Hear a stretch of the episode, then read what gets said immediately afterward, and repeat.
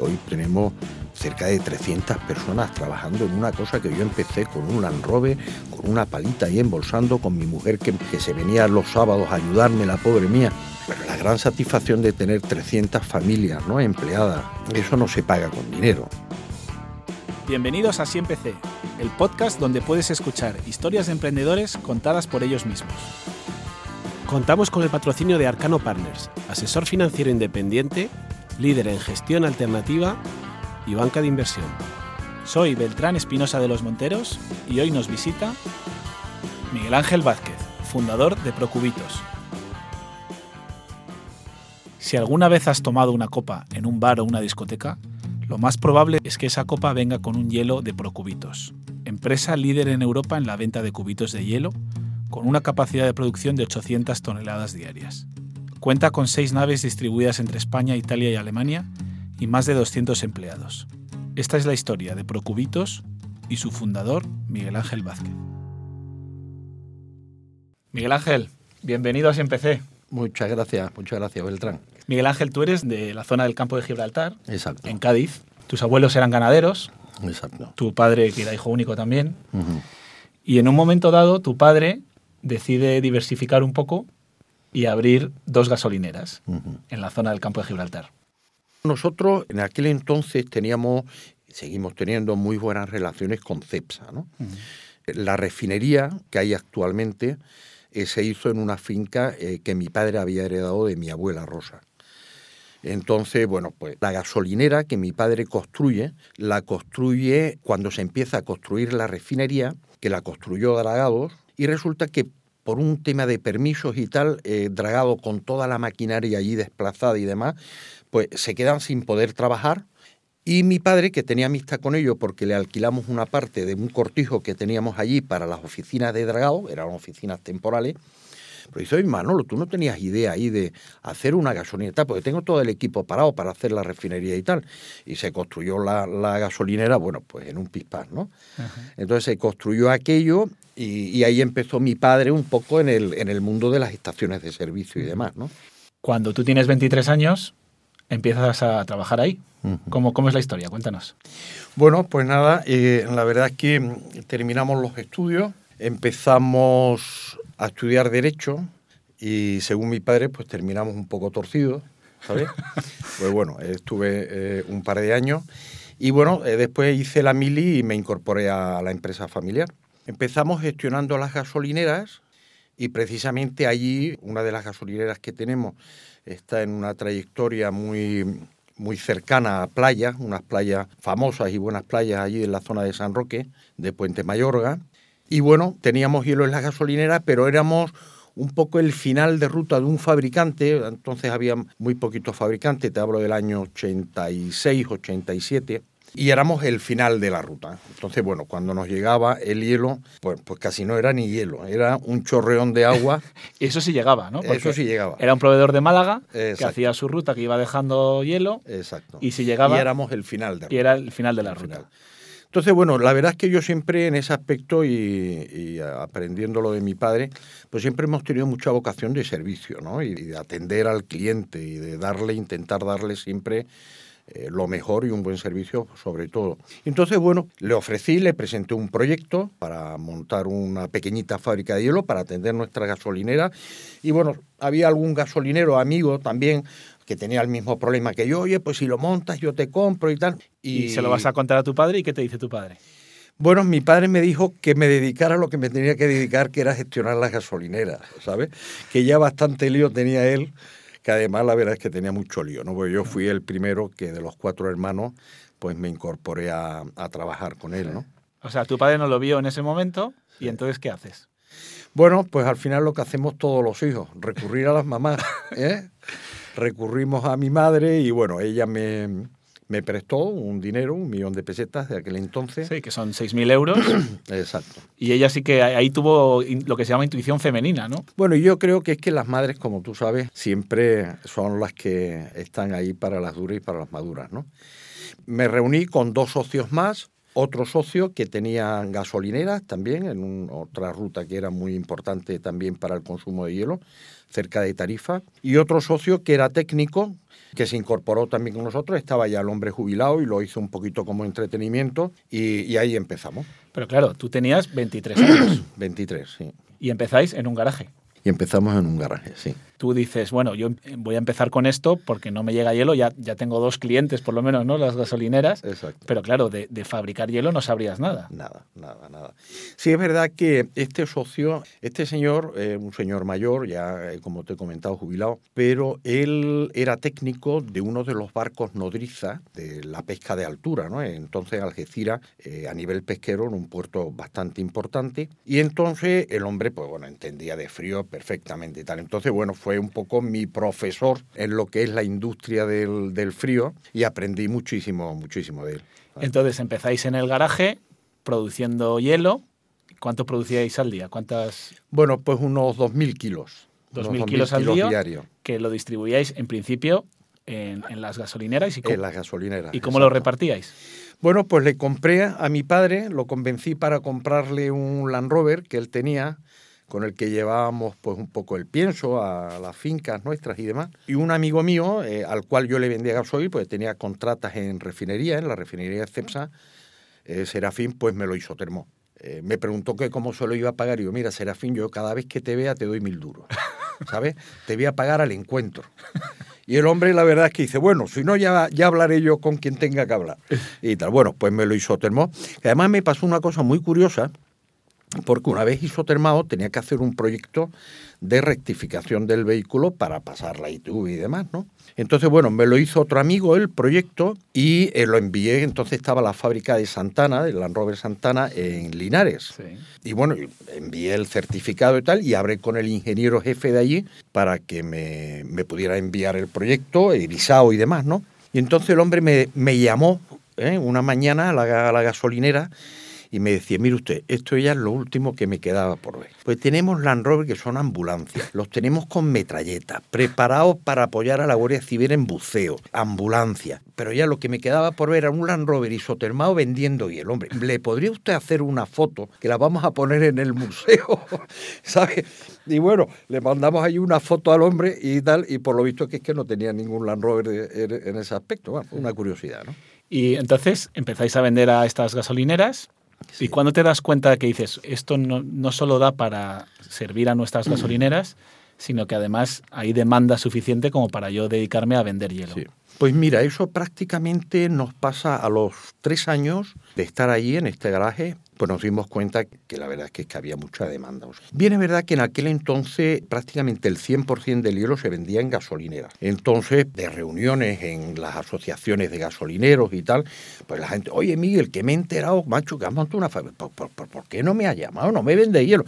O sea, se vendía solo. Se vendía solo. se vendía solo. En ese momento ya, claro, dices, voy a montar una empresa. Exacto. Y le llamas Procubitos. Exacto. Que eso fue en el año 89.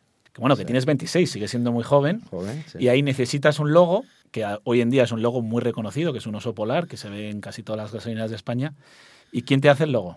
Pues mi madre, mi madre, que además pinta muy bien, fue la que tuvo la idea fue curioso, pues mi madre fue la que tuvo la idea de hacer un oso polar, ¿no? Y ella me hizo un dibujo muy bonito y tal, que después una amiga nuestra terminó de perfilar, ¿no? Y precisamente uno de los hijos del señor que yo le tenía alquilado el garaje, que era un tío muy, muy espabilado, muy creativo, y tal, oye, ¿por qué no le pones procubitos y tal? Y digo, oye, pues mira, no suena mal, pues venga, pon. Y, de ahí salió el nombre y el logo. Y ahí empezó. Y ahí empezó el tema.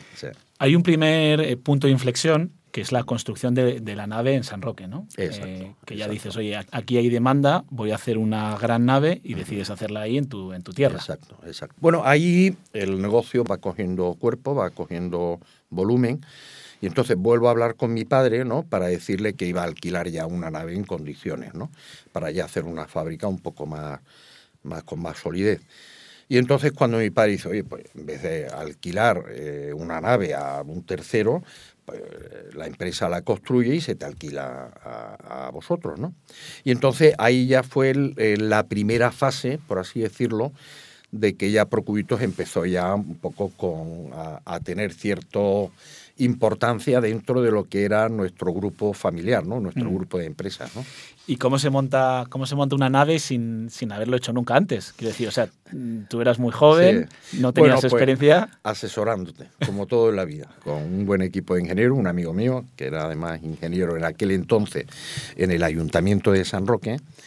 Y bueno, pues fue el que me ayudó. Eh, mi padre eh, había comprado unas estructuras de unas naves que las teníamos en una de las fincas. Aprovechamos esa estructura y bueno, pues al final, pues como se hace todo, ponerse, todo es ponerse, como decimos en Andalucía. Ya con la nave en San Roque, eso os permite crecer no solo por la región, sino por la provincia. Por la provincia. Y más tarde por Andalucía entero. Exacto. Y luego hay un, segundo momento importante que es que llegáis a un acuerdo con CEPSA para suministrarle para suministrar, exacto. hielo. Y eso os permite de su mano ir crecer creciendo. ¿no? En aquel entonces, eh, la gran parte del hielo se vendía en las gasolineras, eh, pues CEPSA también tenía parte de problemas en cuanto al servicio y demás. Entonces fuimos creciendo muy de la mano con ellos. ¿no? Eh, en aquel entonces estaba una división dentro de CEPSA, que era la que gestionaba las tiendas, que se llamaba De Paso, y bueno, yo tenía muy buena amistad con los gestores, con el director general y con el director de compra. Y bueno, pues donde ellos iban teniendo problemas, yo iba detrás un poco apagando el fuego y solucionándolo. Y bueno, llegó el momento que también tuvieron un problema en Madrid, ya montamos cierta estructura en una nave de un tercero para poderle atender a CEPSA. Y al final nos quedamos con todo CEPSA en toda España. ¿no? Pero Ese fue un, un impasse importante en el crecimiento nuestro. Vosotros vais creciendo, pero claro, como comentabas ahora, para llegar a Madrid, para vuestro negocio, el coste logístico es, muy, es muy importante. Entonces, distribuir a toda España desde el sur de España, desde la punta casi, pues no seríais competitivos, ¿no? Exacto. La verdad es que al empezar a regenerarse muchas fábricas eh, de hielo en España, los márgenes empiezan un poquito a caer y entonces la, importancia del coste logístico, como tú bien has dicho, Beltrán, pues era importantísima. ¿no? Ahí te planteas decir, tengo que abrir algo por la zona centro. Exacto, exacto. Y ahí es cuando en el año 2004 empezamos a buscar posibles ubicaciones para hacer ya una gran fábrica, ¿no? Y tomamos la decisión de irnos a Cebreros. en la Sierra de Gredos. En la Sierra de Gredos.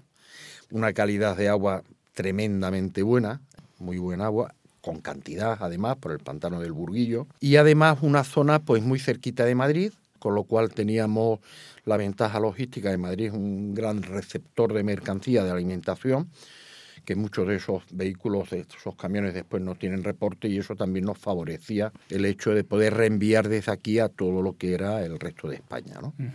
Y ahí montáis algo verdaderamente grande. Sí, bueno, empezamos por poquito, ¿eh? pero sí es verdad que después del tiempo fuimos creciendo y bueno, hoy por hoy es la, la mayor fábrica de hielo de Europa. Sí.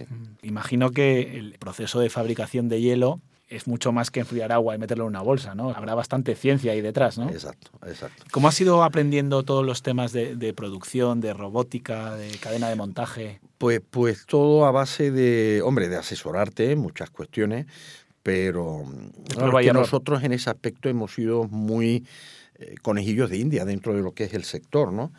Eh, las primeras embolsadoras rápidas, pues las hemos instalado nosotros. Sí es verdad que siempre hemos crecido muy de la mano de los proveedores, ¿no? En todos los ámbitos, ¿no?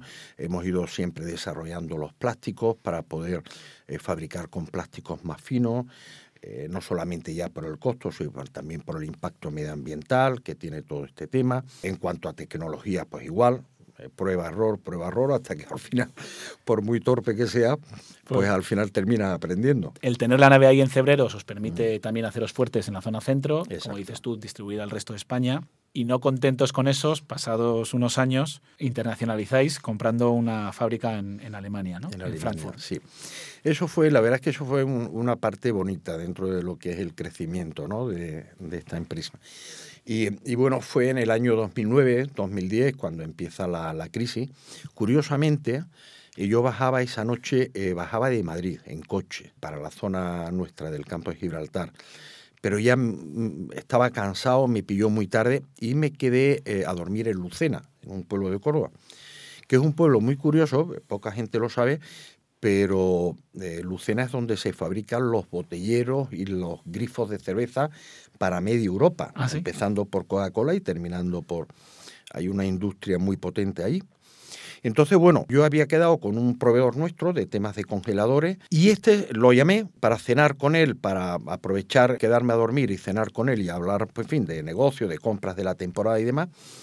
Y resulta que había quedado con un señor eh, de Francia, con un señor francés y tal. Dice, mira, que es que uno de los comerciales nuestros he quedado y tal. Oye, pero le voy a preguntar si no le importa. Total, habló con él, un señor simpaticísimo, Claude, y lo conocí aquella noche. Un señor mayor, este señor fue director comercial de los almacenes Lafayette hasta los Sí. 52, 53 años. Pero le vi con tanto ánimo y con tanto ímpetu, y yo siempre llevo en el coche unos cubitos, pero de metacrilato, ¿no? Del, del tipo de hielo que nosotros fabricamos.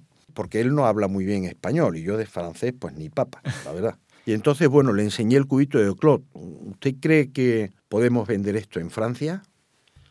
Y me dice, yo no lo sé, pero el lunes a las 8 de la mañana te espero en Marsella. Te recojo en mi coche y empezamos a visitar clientes en Francia. Esto era un martes. ¿eh? Me saqué el billete, fui el domingo por la noche para no fallar y el, el lunes a las 8 de la mañana estaba allí esperándole y empezamos a visitar clientes en Francia y a captar, a captar clientes. Entonces nos dimos cuenta que eh, bueno, en Francia, el, el, país más consumidor de Europa de, en cuanto a nuestro producto, en cuanto a alimentario, es España, pero con unas diferencias tremendas. ¿no? Mm. En estos países hay muchos menos fabricantes que aquí, entonces había un mejor margen y empezamos a exportar, pero además con la alegría de que nuestro producto era muy bien recibido y muy bien apreciado en cuanto a la calidad.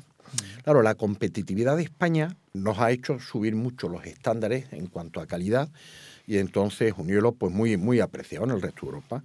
Entonces, bueno, empezamos a visitar clientes, a visitar tal, tal, y, claro, y bueno, todo, y todo el mundo encantado, ¿no? Porque encantado, una encantado. cosa que te das cuenta cuando sales por la noche eh, por Europa o por otros países es que el, el hielo que tenemos en España es una maravilla, ¿no? Exacto, exacto. Bueno, y otra cosa importante que es que, claro, todo esto era el inicio de la crisis, ¿no? La crisis financiera que sufrimos y al final yo veía que el consumo aquí en España iba a caer. Y entonces, pues, oye, la maletita dice que sabe más un necesitado que un abogado. En muchas de las cosas la verdad es que ocurre eso, ¿no? Y entonces, pues la maleta y tal, y nos encontramos con la agradable sorpresa de, de, eso. Y bueno, ya después de Francia, pues ya empecé a contactar con fabricantes alemanes, con fabricantes belgas, y empezamos a exportar pues a gran parte de Europa. ¿Y cómo es lo de vender fuera de tu país? ¿no? Porque debe ser costumbres bueno, diferentes. Sí, eh... sí, sí. Te tienes que adaptar ¿eh? a, a, las culturas de cada país. Cada país tiene su forma de sí. comprar, de vender, de, de, negociar. Pero sí es verdad que como el producto era bueno, el servicio también.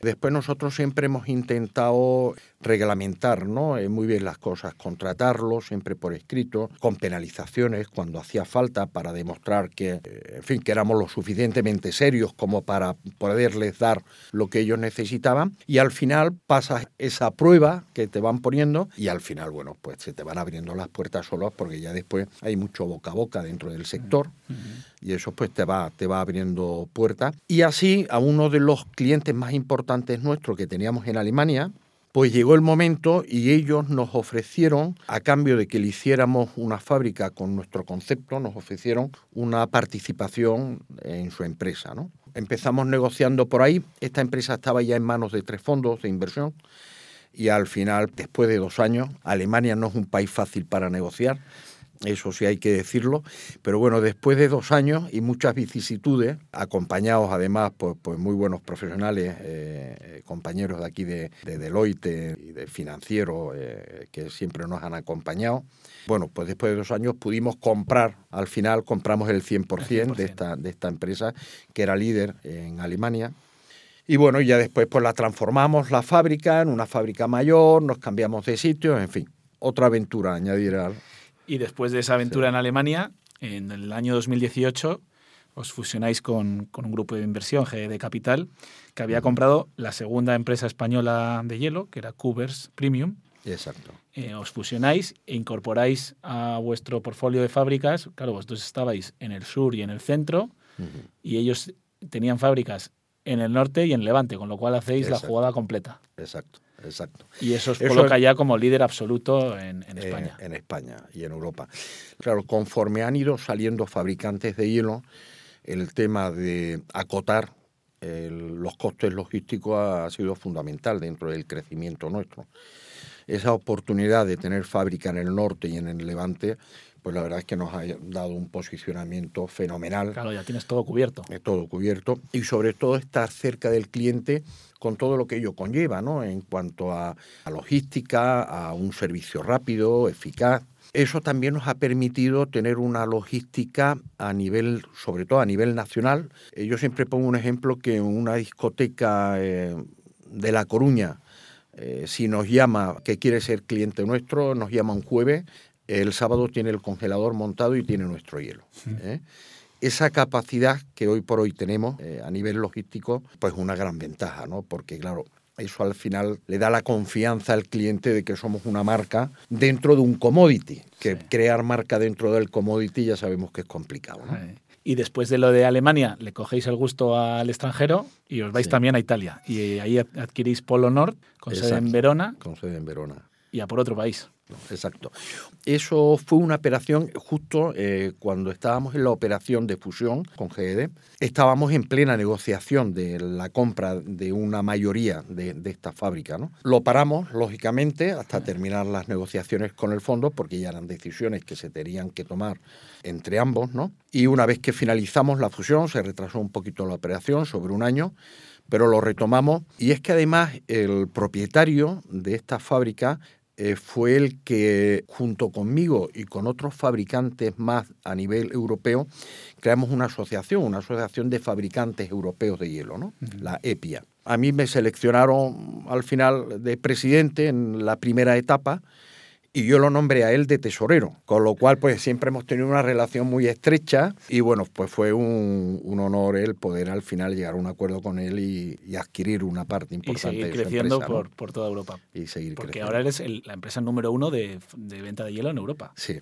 Hoy, hoy por hoy sí, somos los que tenemos mayor capacidad de producción y bueno, y los que estamos también mejor posicionados ¿eh? en lo que es la Europa continental a nivel para bueno, pues atendemos cadenas de supermercados alemanes, belgas, franceses, italianos, por supuesto, suizos, hmm. en fin. Imagino que la demanda de hielo era muy estacional, ¿no? Con un peso muy importante de las ventas en verano. ¿Cómo gestionáis eso? Bueno, eso es un tema, eh, quizás es has puesto el dedo en la llaga. Quizás el, el tema más complicado en lo que es nuestra gestión. sobre todo porque nuestro sector no te permite tener un equipo consolidado durante todo el año, ¿no? Entonces, bueno, y sobre todo en las fábricas, lo que cual eso complica un poquito las cosas, ¿no? Pero bueno, al final tienes que tener una estructura, una estructura ejecutiva, que esa por supuesto se mantiene durante todo el año. Por debajo de esa estructura ejecutiva, una estructura fija que la mantenemos durante todo el año, que son un poco los profesores de las personas que después se van incorporando. Una fija discontinua, que la tenemos pues gran parte del año, y una parte eventual que entra en verano y sale y sale después de verano. Pero claro, porque se os concentra la... en los cuatro meses. Fundamentalmente, bien es verdad que ya a partir de Semana Santa este año, por ejemplo, estamos viendo que las temperaturas están viniendo muy bien y demás se está adelantando un poquito la temporada, pero los cuatro meses fuertes se ven del 55% de las ventas anuales, son de junio a septiembre. Ah. Esos son los cuatro, los cuatro ¿Y, ¿Y, qué hacéis en situaciones como el año pasado, por ejemplo, que, que hubo una ola de calor que el hielo se convirtió en, un artículo casi de lujo. De lujo. Eh, yo siempre digo una cosa, que el 50% lo, lo hacemos o lo hace el departamento comercial. El otro 50% lo hace San Pedro. Y sobre San Pedro no tenemos ningún tipo de poder. San Pedro funciona, funciona por sí solo. Claro, ¿qué ocurre? Dependéis del, clima. Del clima. Hombre, el año pasado sí es verdad que se unieron una serie de circunstancias importantes, ¿no? Primero la salida del COVID, ¿no? Dos años, porque la verdad eh, nuestro principal cliente es el, sector Oreca, el mm. sector de la hostelería, toda la hostelería cerrada. Durante estos dos años, todas las empresas que eh, pertenecemos al sector hemos sufrido. Nosotros hemos podido amortiguar algo el golpe pero sobre todo porque eh, distribuimos mucho a retail, muchas cadenas de supermercados nacionales e internacionales, y eso nos amortiguó un poco. Pero bueno, con todo y con eso hemos sufrido como todos, ¿no? Claro, termina el COVID y la electricidad se pone por las nubes. El plástico por las nubes, una inflación tremenda. Y los costes de logísticos también. Los costes logísticos, la igual. gasolina eh, sube. todo, ¿no? Entonces, claro, después de esos dos años tan malos de tenerte que endeudar, de los precios de almacenamiento, por ejemplo, externo, nosotros almacenamos mucho hielo de forma externa en cámaras frigoríficas alquiladas y los precios se doblaron. Claro, además tienes que producir en abril, guardarlo y sacarlo en julio y en agosto. O sea, tienes que tener ahí Claro, y en abril Eh, no sabes que en julio va a haber una ola de calor. Exacto, exacto. Entonces, bueno, ¿qué ocurrió? Bueno, pues que se almacenó muy poco hielo en España por esta serie de circunstancias. Ahí llegó Julio y dijo San Pedro, aquí viene el calor, y ya no se nos fue hasta septiembre. Y claro, cuando ya llegó la mitad final de julio, nosotros No fuimos de los que más pudimos un poco aguantar en el tema por la alta capacidad de producción, pero ya después Pero no era cuando, suficiente. claro, cuando todos los pequeños, medianos se quedan sin hielo, ya al final, ¿dónde van? Pues al supermercado donde está tu hielo. Eh, si yo voy a un supermercado no hay, pues ¿dónde me voy? Al que hay, pues al Bueno, es que final este no, verano te, te- te dejaban comprar una bolsa de hielo nada más. Exacto. Bueno, hubo que racionalizarlo, Sí, claro, sí, porque total. es que, claro, al final el supermercado, ¿qué hace? Pues protege a su cliente, ¿no? Claro, había muchos dueños, pues, de restaurantes, del sector de hostelería, que iban al supermercado para poderse abastecer. Claro, eh, tuvieron que racionalizar. Miguel Ángel, han pasado casi 35 años desde que empezaste Procubitos. ¿Algún día, cuando empezaste en aquel garaje, imaginabas que ibas a ser el mayor vendedor de hielo de Europa? No, nada. Ni se me pasaba por la imaginación, la verdad. Y supongo que en, en estos treinta y pico años ha sido una historia espectacular de crecimiento, pero habrá habido momentos difíciles también, ¿no? Sí, momentos complicados, siempre. Siempre hay momentos complicados, siempre cuando crece también de esa forma la estructura, el hacer equipo, que quizás sea lo más, lo más importante y lo más complicado dentro de lo que el crecimiento de las empresas, ¿no? Es encontrar a las personas idóneas, el saberlos involucrar, en fin, es de las partes complicadas. Bien, es verdad que yo he tenido mucha suerte en ese aspecto, también me he equivocado, por supuesto, y he cometido errores, como todo, pero sí he tenido, me considero más que he tenido más suerte en el aspecto de encontrar equipo y, de, y de tener suerte con encontrar buenas personas, pues, gente que se involucra, trabajadora, que en los malos momentos pues todos nos hemos cogido de la mano y hemos sabido ¿no? eh, capear el temporal y eso te ayuda muchísimo a que después los crecimientos sean sólidos. ¿no? ¿Qué podemos esperar de Procubitos en el futuro? ¿Vais a seguir conquistando territorios o, o Bueno, qué, qué idea pues- tenéis de futuro? Pues bueno, ahora estamos un poco más en una fase de consolidación. Consolidar el proyecto de Alemania, que es un proyecto que va fenomenal. Hoy por hoy es la mayor fábrica que hay también a nivel de Centro Europa y con más opciones de crecimiento. El proyecto de Italia también va muy bien. Bien, es verdad que Italia es un país un poquito más complicado en ese aspecto porque eh, hay muchos fabricantes pequeñitos y las ventas se dividen mucho y tal. Pero bueno, pero ahora estamos más en fase de consolidación. Yo, por otra parte, el proyecto que tenemos con, con este fondo de inversión se remite, es un proyecto a nivel europeo, a nivel de zona euro, ¿eh? en el cual incluimos Reino Unido y Suiza pues, por, por temas logísticos. Y eh, con otros socios pues estamos en una aventura un poquito más por Oriente Medio. Y por allí pues sí estamos, tenemos un proyecto en Turquía con una fábrica montada en Ankara, con 18 delegaciones por toda Turquía, llevamos allí cinco años y ya un poquito pues liderando ese mercado. Y ahora estamos mirando un poquito para la zona del Golfo Pérsico Hombre, a ver qué se nos ocurre por allí, que algo se nos ocurrirá. eso tiene... Porque calor hace, ¿eh? Hombre. Calor hace. Allí San Pedro ayuda todo el año, ¿eh? Allí ayuda todo el año. Exacto. ¿eh? Vamos con las tres últimas preguntas que nos Sí. trae nuestro patrocinador Arcano Partners, Sí. que es líder en gestión alternativa y banca de inversión. La primera pregunta es que nos hables de alguien a quien admires o que haya sido un referente para ti. Mi padre, Y supongo que tu madre también, ¿no? que al final madre, te, dejó el dinero y te, y te hizo el logo, ¿no? mi madre ni qué decir tiene. Pero vamos, mi padre lo que es a nivel del referente en el mundo del negocio, ¿no? Sí. Eh, ha sido un magnífico gestor. Bueno, y es, porque además todavía vive, gracias a Dios, tiene 91 años y sigue trabajando, ¿eh? Bueno, pues por eso habrá Y llegado a los trabajando. 91. Pero es mi mejor referente. ¿Algún Grande. día le haces bromas de que él no, no vio la oportunidad de, de vender hielo? Bueno, es que yo creo que mi padre no lo hizo Fíjate, yo lo he reflexionado mucho, ¿no? Lo que pasa es que nunca me ha terminado de decir porque él siempre se queda su, su tema. Pero sí es verdad que yo creo que él lo hizo para que yo fuese capaz de hacerlo por mí mismo. Mm. Con lo cual lo supo hacer porque si hubiese tenido su ayuda, pues a lo mejor hubiese tenido ¿no? más quizás más dependencia, más.